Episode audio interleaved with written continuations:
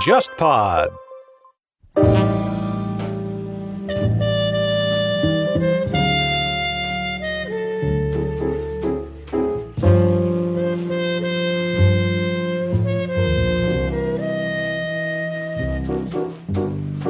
欢迎收听《天方乐坛》，我是顾超。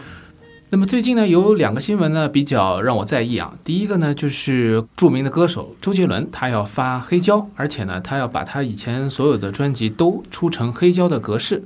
那么这个呢，可以说让不少他的粉丝还是觉得该花钱的时候要花一把，比他的那个莫吉托好像更加的受到关注了啊。另外还有个消息呢，就是上海呢最近成立了一个黑胶文化研究会。那么这个研究会呢，有很多的主流媒体都去报道了，而且这个组织呢，它就是意在要去弘扬这样一种啊曾经非常辉煌的一种文化。那么对于这个时代车轮的滚滚向前啊，为什么现在还会有更多的人去关注到早已成为过去的这样一种黑胶这样一种音乐的载体？那么近年来呢，关于黑胶这个产业呢，也是逐渐的复苏，有很多的观点。所以今天节目当中呢，我们请到两位嘉宾和我们一起来聊聊这个关于黑胶产业的话题。那么首先欢迎乐评人默默，听众朋友大家好，我是默默。那么第二位嘉宾呢是浣熊唱片的创始人鳄鱼。好，听众朋友大家好，我是鳄鱼。啊，非常好的这个声音搭配，我们今天的这个音频有各种各样的频段，是吧？大家听起来可能会觉得也会比较有意思一些。那么最近呢，呃，我也搜集了一些数据啊，就是跟大家分享一下。二零一七年的时候，其实关于黑胶产业有一个非常好的讨论。那么很多的文章都在表明黑胶产业在复苏，不仅是国外很多的黑胶的这个产品，或者说黑胶唱片的这个生产线在复苏，而且连国内都有很多像中唱啊什么都开始投入这个生产线了，就说明他们已经。嗅觉到了这个黑胶这样一种唱片的形式，好像在复苏。而且你现在上这个购物的网站啊，看到这种大的牌子，包括索尼啊什么，都在生产这个黑胶唱机。那么新的黑胶唱机价格也不贵，很很。合理啊，那么很多朋友可能会就说这个是不是要去做一些这个买一些黑胶来听啊，感受一下。那么，所以我们今天呢，听听两位的见解到底是怎么样。那么还有一些朋友可能会说，今天最近这个地摊经济比较火，我是不是出去摆个摊儿的吧？我收点黑胶，然后出去卖，我是不是能赚点钱？这个也可以听听大家的意见。我想这样，我们有些很多朋友可能还是对黑胶这个东西不是很了解的。呃，默默，你能不能从你的角度来讲一讲，就是黑胶它最简单的说，它大概是个什么样的东西？它在什么样的年代是活跃的？顾超老师刚才提到的，就是上海黑胶文化研究会啊。嗯，我们在上个星期成立的，然后我们在宜昌美术馆在做这个呃开幕的时候，其实我就策划了一个文化展。嗯，这个黑胶文化展的名字叫“时光流转一百二十年黑胶文化展”。那说的是呢，就是黑胶这个东西，当时从上海进入中国。到今天，二零二零年，差不多正好是一百二十年，也就是从一九零零年或者是一八九九年左右开始进入上海。嗯，那黑胶这个东西是我们人类历史上第一次能够记录和回放声音的这样一个设备。它在九十年代的大概中后期的时候，它被 CD 被磁带给打败了，所以它就基本上是退出了历史舞台。但是，差不多在零七零八。零九年这个时候，在全世界范围内，它又回来了。嗯，它又变成了一个大家都要去消费的，或者唱片公司出一张专辑，一定会有考虑要出一个黑胶版本的格式的这样子的一个一个东西。那我们这个城市当中又有很多很多的黑胶的这个唱片店又回来了，所以它其实是一个很有趣的一个文化现象。在我们这样一个时代，数字音乐那么方便的这样的时代。黑胶这一个这么古老的、这么不方便的，或者性价比很低的，其实是一个音质并不那么好的一个东西，它在我们这个时代又回来，而且是非常火。这个是有一些非常非常奇妙的东西在里面的。嗯，一百二十年这个概念其实是一个广义的黑胶的概念，是就是所有的这一些我们说用橡胶这个原材料它制成的这一些各种各样的各式各样的唱片，其实它是一个非常多样的，对吧？对。但是我们现在在听的这一些最主要的这些黑胶，我们称之为 LP 的这个东西，实际上是一个呃比较狭义的。这这个大概是什么一个年代呢？呃，我们今天用的那种所谓的就聚乙烯的那个，呃，我们英文叫 vinyl。指的就是那个黑胶的这个东西，嗯，材料就材料。那它是一九四八年和一九四九年在美国诞生的。那为什么会在那个时候诞生？就是因为二次世界大战结束了，大家知道说在战争当中会有很多很多的科技是飞速发展的。那么其中有一个科技就是声音的科技、录音的科技，但在战争当中要有声纳技术。那战争结束以后，这些科技马上就运用到民民间民用的这些设备上。那所以在唱片工业当中，在一九四八年，在一九四九年刚刚二战结束的时候，我们今天用的这种唱片格式，在美国就诞生了。嗯，其实这个说到 LP 这个东西，就是它其实流行的时间在整个黑胶历史上也是比较长的，所以它到现在为止，它这个就是我们说到黑胶，就是说这一类 LP 是比较容易让大家就是产生共鸣共识的，对吧？对当然，现在复苏的其实也主要就是这一种形式了。那么这种黑胶，嗯，它的时间长度够，它的音质也比较稳定，对吧？那当然了，它的这个足以燃起大家的怀旧情绪吧，因为它的这个大小十二寸，感觉也确实握在手里面有一种不同的感觉啊，嗯封面也就让人看的比较过瘾，是吧？。对，呃，黑胶这种介质，它其实曾经被这个数字啊、被 CD 啊淘汰啊、嗯这样一个一个趋势，但现在呢，大家又开始重新捡起来。那么这种捡起来最重要的原因是什么呢？呃，黑胶复兴的这个话题啊，我们全世界已经十几年了，事实上，但是就是大家还在讨论为什么会有这样子，就众说纷纭，原因是什么？嗯，有的会觉得说，刚才顾超老师说的，就是封面比较大啊，那拿着就非常的嗯感觉手感好好，手感好，level 比较高或怎么样子。还有的，比如说我在二零一五年的时候采访丁薇，隔了两年他自己那张专辑也出了黑胶，他说听黑胶这件事情，那个仪式感是很隆重的。你得把它从这个封套当中拿出来，然后可能灰要擦掉，要放到唱机上，然后要放上唱针，就一整套。你在还没听之前，你这个仪式感就好像沐浴焚香那种那种感觉。嗯还有的就比如说所谓的发烧界就会觉得说黑胶的声音会比较人性、比较温暖、比较立体等等。那这些都是原因。我自己后来会发现说，我觉得更深层次的原因，我一直觉得说，是因为我们数字时代，我们听音乐现在都是用手机听的，手机的这个得到音乐太方便，造成我们对音乐是不尊重的。嗯，就是我们听到的音乐实在太方便，当我听到它不好听的时候，那我直接就切割了。我我自己也是这这十年来在手机上听音乐，我听的专辑、听的唱片，呃，听的这个音乐可能还没有我以前买唱片的时候多。虽然现在音乐的选择很多，就是因为说我听到不好听我就切割，听到三首不好听我就这这张专辑都不听了。但黑胶包括以前的 CD，当我在九十年代买唱片的时候，我记得非常非常清楚，因为你花了很多的钱，花了很多的精力，花了很多的时间，你去买的这张唱片，虽然你觉得不好听，但是你还是要把它多听几遍，是因为你花了很大的价钱去把它买回来，无形中你其实是对音乐是尊重的。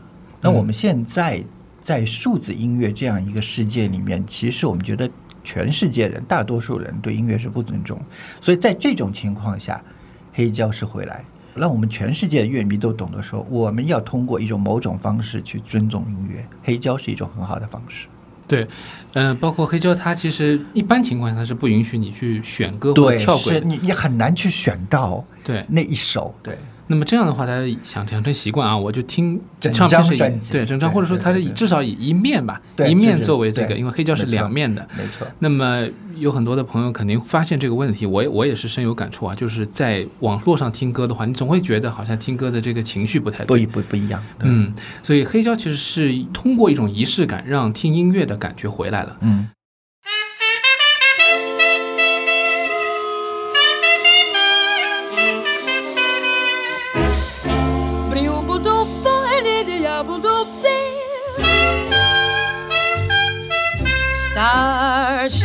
shining bright above you. Night breezes seem to whisper, I love you. Birds singing in the sycamore tree. Dream a little dream of me. Say nighty night and kiss me. Just hold me tight and tell me you'll miss me while I'm alone and blue as can be. Dream a little dream of me. Stars fading, but I linger on, dear. Oh, how you linger. Still craving your kiss. How you crave my kiss. Now I'm longing to linger till dawn, dear. Just sing this. Give me a little kiss, sweet dreams, till sunbeams find you. Sweet dreams that leave all worries behind you. But in your dreams, whatever they be, dream a little dream of me. Buzz, buzz, buzz, buzz, buzz, buzz, stars fading, but I linger on, dear. Still craving your kiss. Yeah, I'm longing to linger till dawn, dear. Just saying this. Sweet dreams, dreaming. Till sunbeams find you, keep dreaming. Gotta keep dreaming. Leave the oh, But in your dreams, whatever they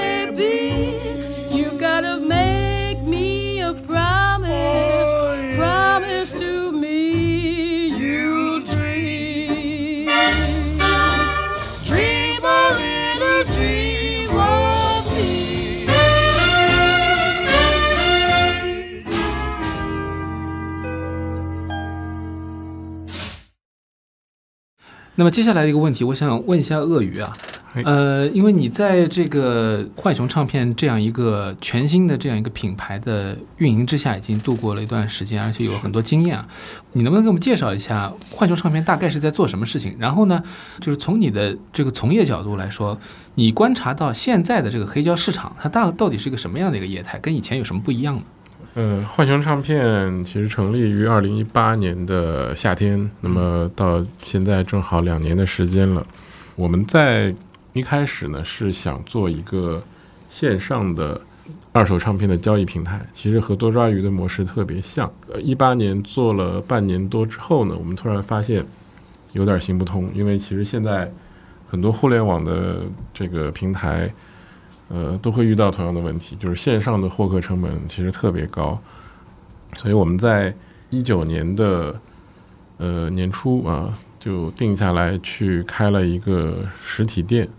那么其实这一步呢，现在回想起来还是有点后怕，因为我们没有任何的经验，嗯不光没有这个音像制品这个行业的从业经验，也没有任何做线下零售的经验，就是完全是我们说花样作死啊都可以。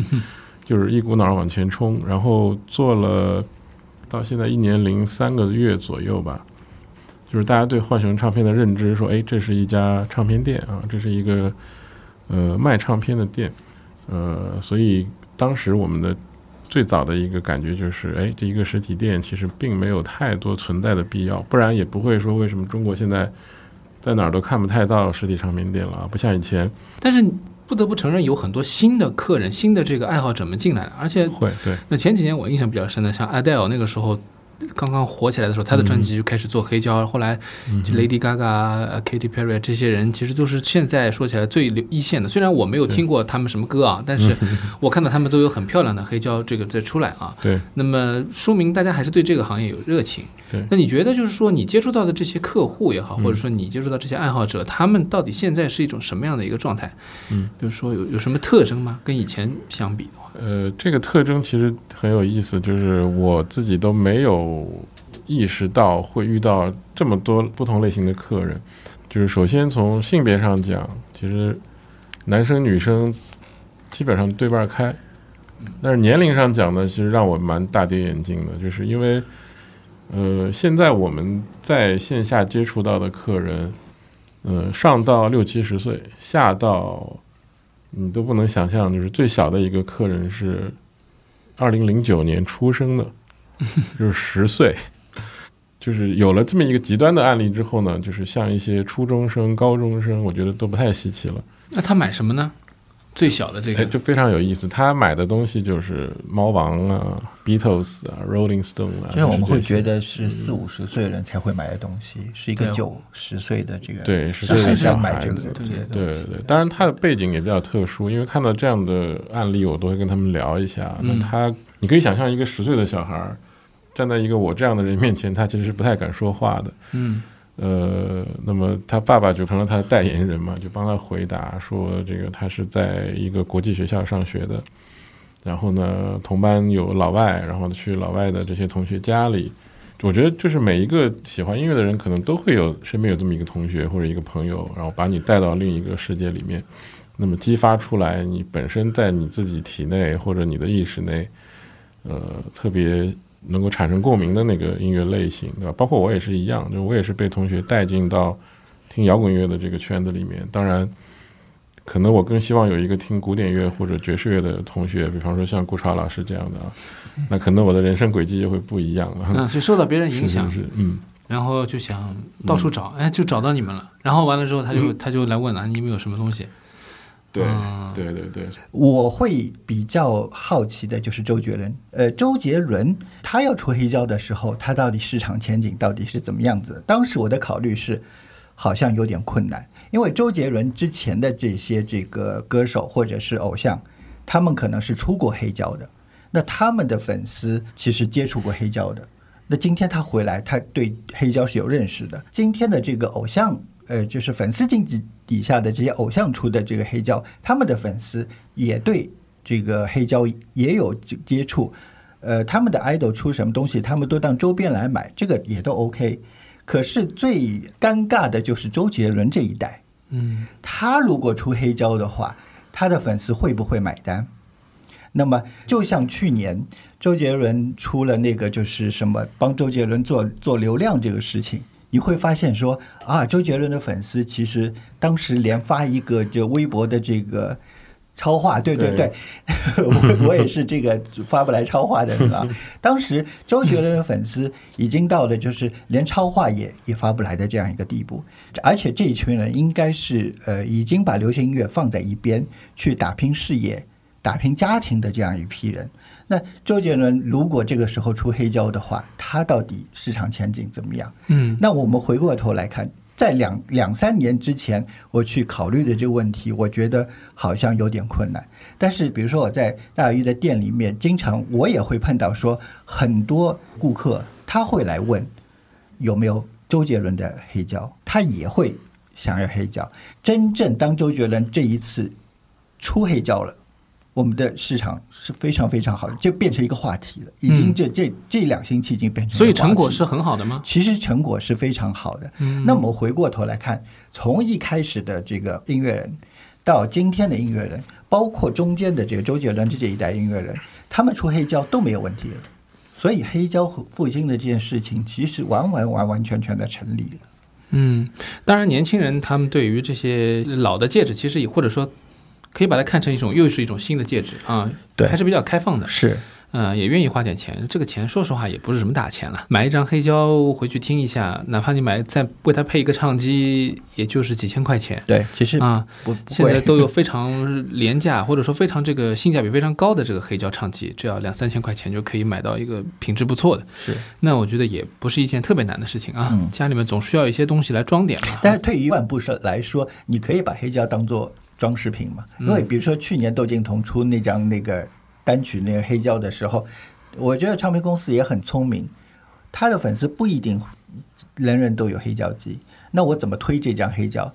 但他就直接说，这除了音乐之外，唱片之外，它还是一个非常好的装饰品，嗯，就直接这样说。那其实黑胶的意义也就在这儿。嗯，所以那个时候有很多人说，这个对比，如果两张碟同时有 CD 和黑胶的话，那嗯肯定黑胶的这个封面更大嘛，就看起来更爽，是吧很？爽。那么现在是不是新的这些黑胶唱片，甚至于它出的时候就不出 CD 了？很多很多很多，尤其是国外，嗯，对，呃，尤其是电子或者是另类的这个呃音乐人，他基本上已经不出 CD 了。那你可以看，其实在中国也是一样。这两年你看上海又有很多很多唱片店开出来了，但是他不卖 CD，他只卖黑胶。浣熊不是唱片店，也是只卖黑胶的这样一家店还。有卖磁带的，啊，卖对磁带。对对对，那玩磁带你的你你就会发现说，这个时代的潮流就是 CD 其实已经不行了，嗯那但是黑胶又起来了，对，磁带其实也是跟黑胶差不多，它是模拟的的这种，对对所以它有一种怀旧的声音，有一种以前的声音。是是啊，那么当然了，就是说，嗯，说到这个浣熊唱片，就是你觉得你的这个小店，嗯哼，它也不是一个赚钱的大生意，但为什么会被就像外滩金融中心这样的就是地产商看中，哎嗯哼，吸纳进来？嗯哼，他们是不是也给你一些扶持，给你一些优惠呢？呃，对，这个老实讲呢是有的，就是如果没有扶持政策，可能我们也没有这个店。对，嗯当时打动我们的就是，呃，我一直说我们是被骗到外滩金融中心去开店的，呃，包括我们去选择做这件事情，也是一个意料之外的一个一个计划。嗯，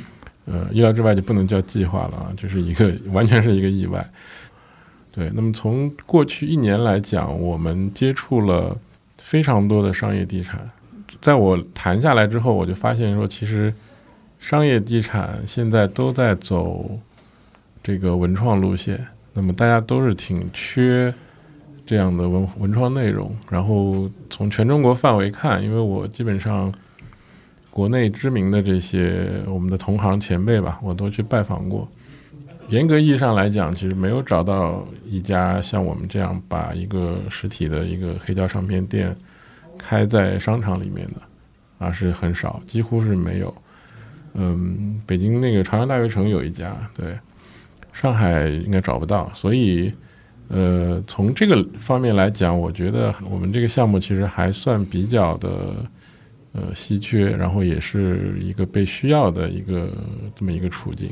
对插一句，我倒是觉得说，呃，这个其实就是黑胶能够复兴，而 CD 没有办法复兴的这样一个一个意义，就是是，大众或者是媒体或者是商业地产这些呃所谓的金主，他们会觉得说黑胶这个东西，你如果跟他说黑胶这个东西，他的第一反应，他的第一关键词是什么？是呃有有档次的、嗯哼，逼格的，嗯哼，或者是是有生活品味的是，这个东西，所以他会在这样子的情况底下，他会把这个黑胶唱片店这样一个业态引入到他们的这个业态当中。那我们以前就比如说，我们还是刚才回到说，我们九十年代有那么多、那么多、那么多的唱片店，但是哪一家唱片店能够开在外滩？这个面对着我们的厨房三件套的这样一个绝美的江景的这样一个地方，能够开一间唱片店，我当时已经没有办法想象。那今天我们当我们开一家黑胶店的时候，它竟然可以开在这样子的一个高档的地方，这个我觉得就是黑胶本身它赋予的一个文化的某一个层面的意义。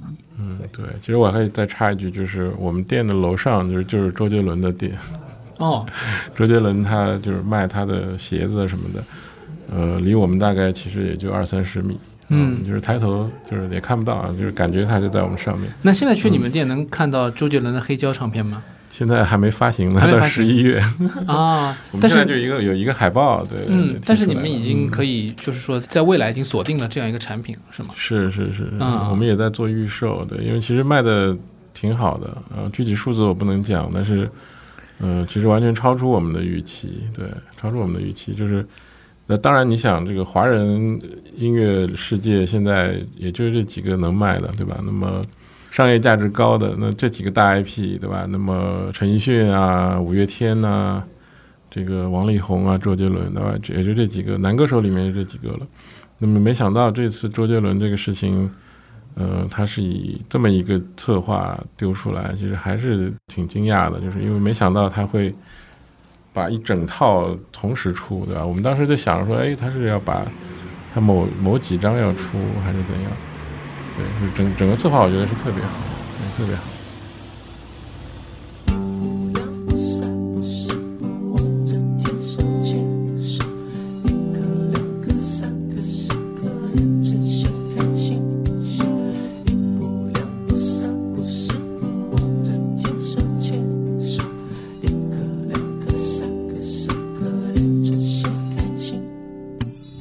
刚刚还有一个话题，我可以再聊一下，就是消费黑胶的人群里面有一些年纪比较大的，呃，消费的动机其实也很有意思。就是我们做了这行之后，会发现就是每一个来掏钱消费黑胶的人，他的动机其实都是千奇百怪的。嗯那么有一些就是年纪大的人群，他他的理由很简单，就是他说我这个专辑有磁带有 CD，但是呢，我现在视力不行了，上面的字儿看看不清楚了，哦，这样子，嗯我买一个大一点的看得清楚，嗯嗯 有这样的一个诉求。然后还有什么呃奇葩的这个原因的吗？顾客里面？呃，当然也有，就是其实有好多还是看脸的。我觉得就是外贸集团哪儿都有，就是看封面好看，嗯对所以就对我们遇到过挺多就是这种做室内设计的，然后呃装潢公司，那么他跑来一看，他说：“哎，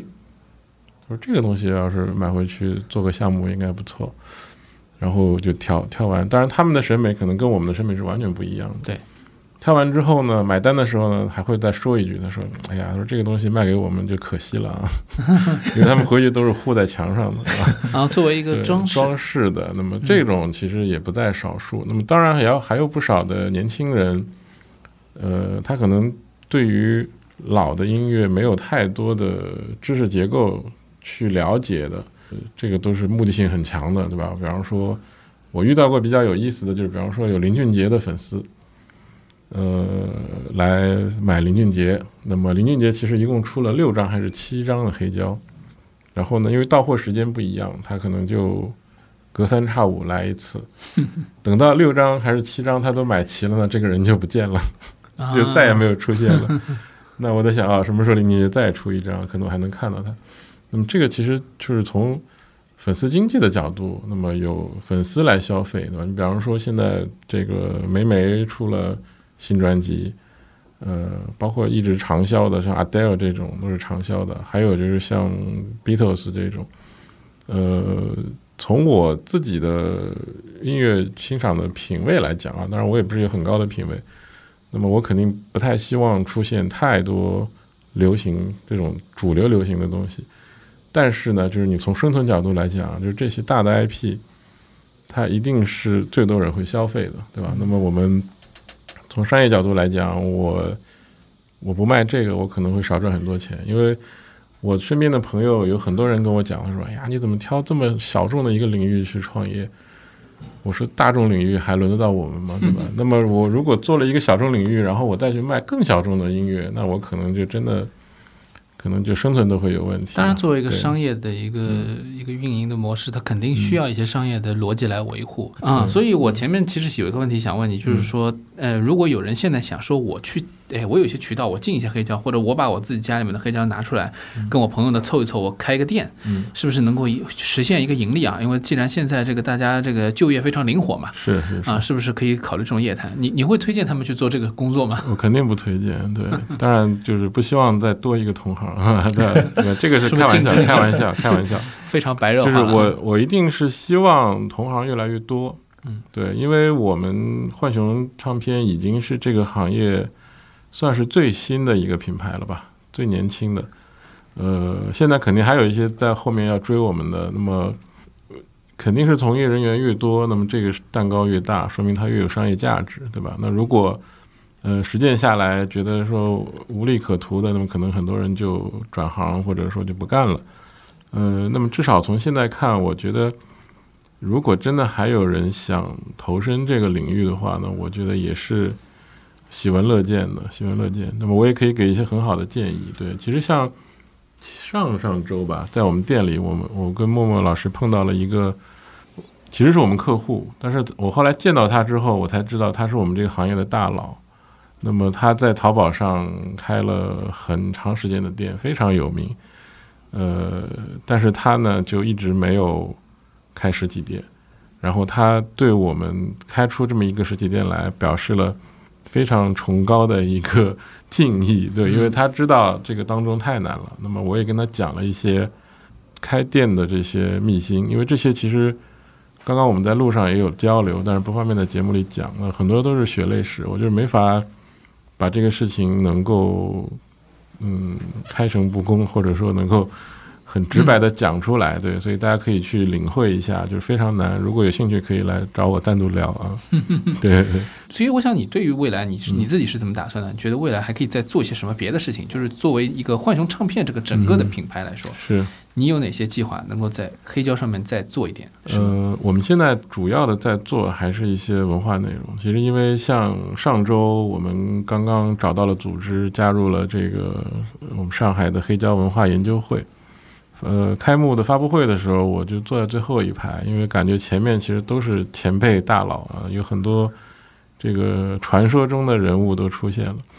呃，我们其实现在主要的精力还是在做一些，嗯、跟黑胶唱片相关的文化内容。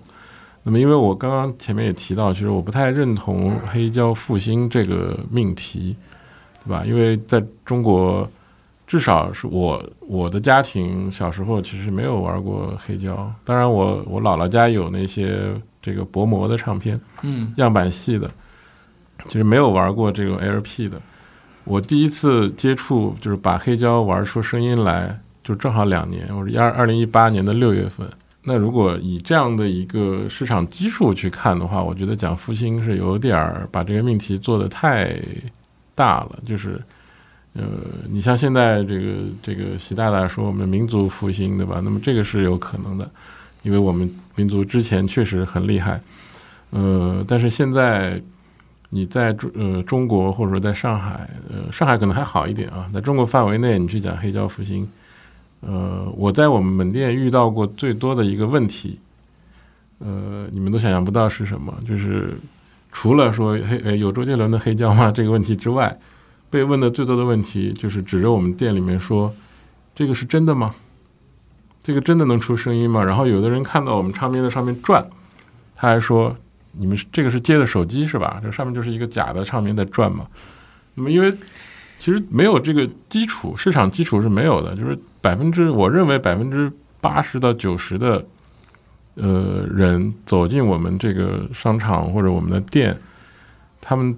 看到这个东西之前是完全不知道还有黑胶唱片这个东西是真实存在的，呃，看到之后他也觉得说我不相信这是真的。那么我们其实花了大量的时间和精力去做一些普及，我觉得普及才是最重要的。就至少我要告诉你这个东西真的是真的，嗯，它不是一个假的摆设或者真的或者是一个装饰品，对吧？对。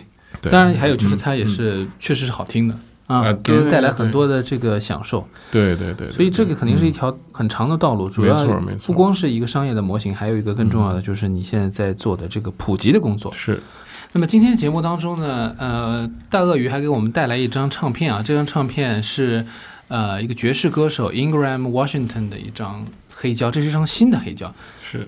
能能不能讲讲为什么会想到给我们带来这张唱片呢？呃，这个呢也是我在台湾的一个供货商，一个老大哥，他从事这个实体唱片的行业已经三十多年，快四十年了。嗯呃，也是让我非常感动，因为他一直专注在做一些发烧的这个录音的这些实体的呃载体，呃，包括开盘带他也在做，CD 啊、黑胶啊一直在做。然后呢，他也推荐我，就是给了我很多的，就是以前辈的这个身份，给了我们很多的一个建议和一些经验的分享。嗯、其实从我们呃经营的品类来讲，我刚刚也讲了，就是可能主流的大流行的东西肯定很好卖，对吧？它有它的商业存在的价值。对。但是从一个实体唱片店来讲，我觉得还是要有一些从内容上来讲，要有一些呃自己的个性啊，或者说调性。对，所以我们也现在也跟他呃进了不少这个发烧类的这个录音的黑胶。那么这个我觉得从它的录音，然后到最后用黑胶的形式播放出来，它整体的质感、非常的棒啊！我们还特别做了一个视频，然后那个视频里面我还开了一瓶很贵的 whisky，然后来配合它的这个格调。对对对，那么嗯，这个人声特别棒，或者回头也可以听一下。对，那我们今天就用这个大鳄鱼给我们推荐的《What a Difference a Day Make》来给我们作为这个结束。然后呢，这个曲子还是特别要感谢大鳄鱼为我们用他的这个设备，通过黑胶来转录成数字。其实这个呢，大家可能也会问啊，就是说有人也问我说，这个到底效果怎么样啊？你转成数字了还是黑胶吗？其实呃，转录了以后还是听上去会不一样的，对吧？所以我们今天就一起最后用这一首歌来感受一下黑胶的魅力。然后有兴趣的朋友们呢，大家都去店里面看一下啊，呃，也可以关注一下我们的这个浣熊唱片啊，还有包括上海黑胶文化研究会的一些活动。其实未来还会有很多的空间可以供大家去了解。我想对这个东西有有兴趣的朋友，就应该去试试看，尝试一下黑胶。好，那么今天非常感谢两位的到来，那么也希望以后有机会再和大家聊，嗯，谢谢谢大家，再见。再见。拜拜。What a difference a day makes. 24 little hours that brought the sun and the flowers where there used to be rain. My yesterday was blue, dear, and today I'm a part of you, dear. My lonely nights are through, dear. Since you said you were mine, what a difference a day makes when there's a rainbow before me. Skies above can be stormy. Since that moment of bliss that thrilling kiss, it's heaven when you find a romance on your menu.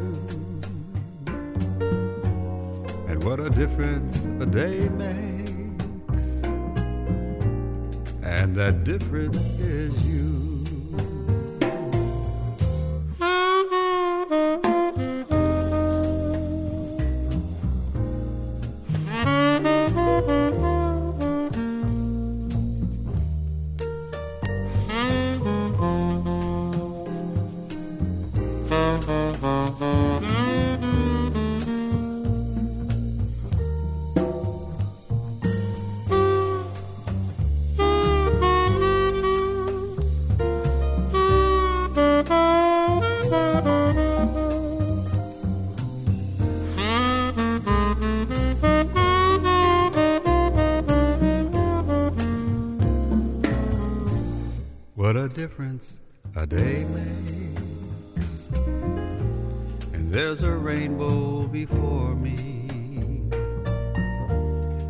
Skies above can be stormy. Since that moment of bliss and that thrilling kiss, it's heaven when you find romance on your menu. What a difference a day makes,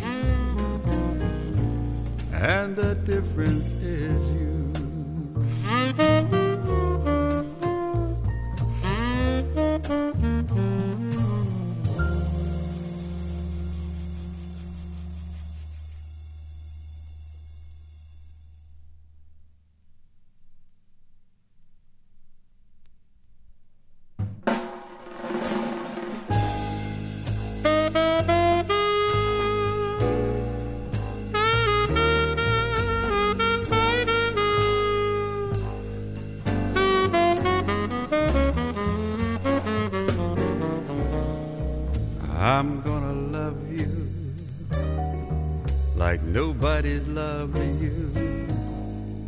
Come rain or come shine.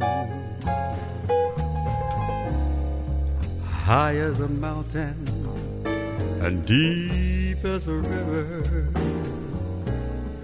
Come rain or come shine. I guess when you met me,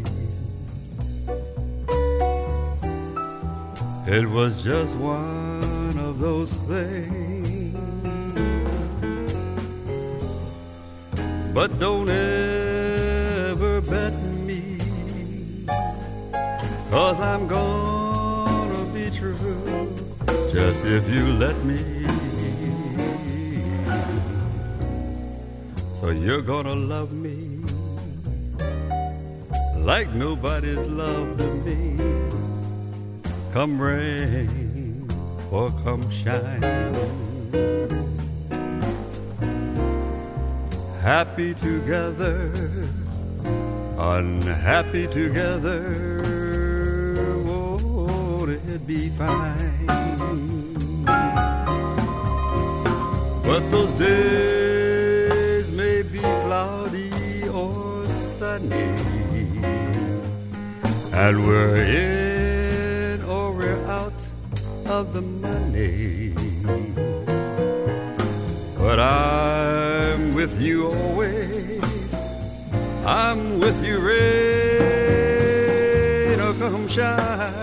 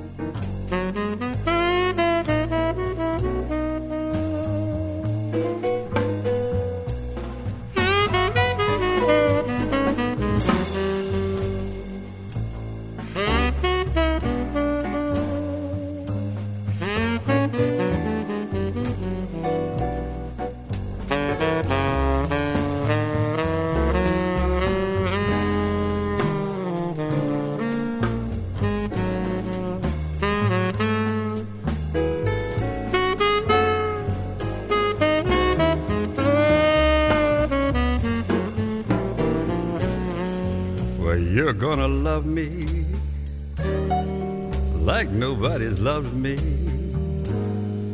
Come rain or come